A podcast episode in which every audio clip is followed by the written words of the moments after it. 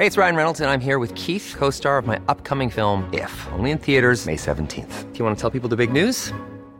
All right, I'll do it. Sign up now and you'll get unlimited for $15 a month in six months of Paramount Plus Essential Plan on us. Mintmobile.com slash switch. Upfront payment of $45 equivalent to $15 per month. Unlimited over 40 gigabytes per month. Face lower speeds. Videos at 480p. Active Mint customers by 531.24 get six months of Paramount Plus Essential Plan. Auto renews after six months. Offer ends May 31st, 2024. Separate Paramount Plus registration required. Terms and conditions apply if rated PG.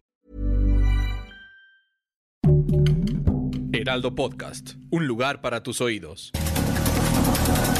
Estas son las breves del coronavirus, la información más relevante sobre el COVID-19 por el Heraldo de México.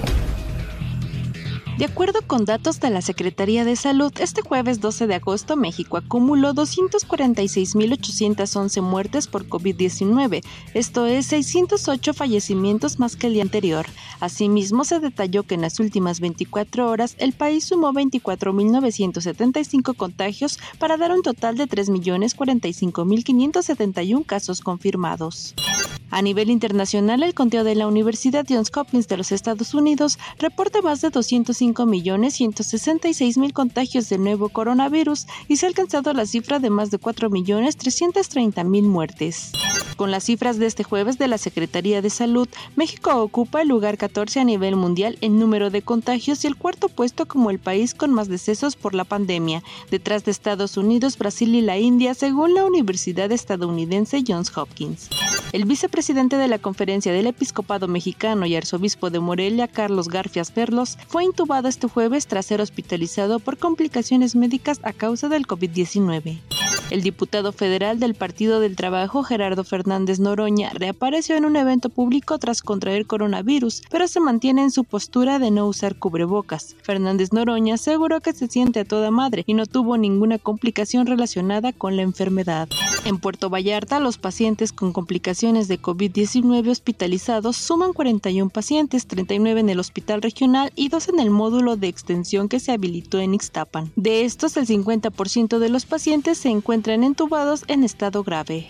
En Puebla, el secretario de Salud José Antonio Martínez García informó que en las últimas horas se reportaron en la entidad 550 nuevos casos de COVID-19 para sumar 95.896 con 1.367 activos. Indicó que se sigue elevando la cantidad de personas que se encuentran hospitalizadas al sumar en este momento 744 en las diferentes unidades médicas, con 119 personas graves que requieren del apoyo de un ventilador mecánico.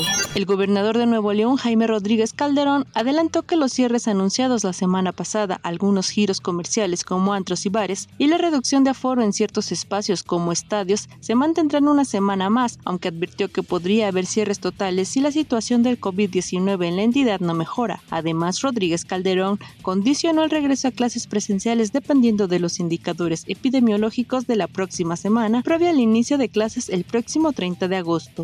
En el municipio de Uruapan, 5 de cada 10 pruebas que se aplican a pacientes sospechosos de COVID-19 arrojan resultado positivo, alertó la Secretaría de Salud de Michoacán. Ante esta tendencia, la Secretaría de Salud, en coordinación con el Ayuntamiento de Uruapan, habilitaron tres unidades móviles para la toma de muestras.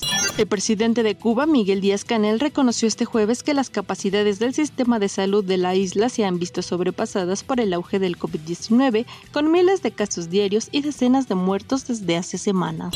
Para animar a los jóvenes a vacunarse contra el COVID-19, un club nocturno de Berlín, en Alemania, se convirtió en un centro de vacunación masiva y decidieron organizar fiestas con música tecno para que los pacientes asistan a recibir sus dosis mientras pasan un buen rato. Italia registró casi 7.000 nuevos contagios de coronavirus y 31 fallecidos en las últimas 24 horas, según el Ministerio de Sanidad, mientras siguen al alza los ingresos hospitalarios, aunque aún de forma moderada, esto a una semana de la introducción del certificado anti-COVID en el ocio y restauración. Para más sobre el coronavirus, visita nuestra página web www.heraldodemexico.com.mx y consulta el micrositio con la cobertura especial.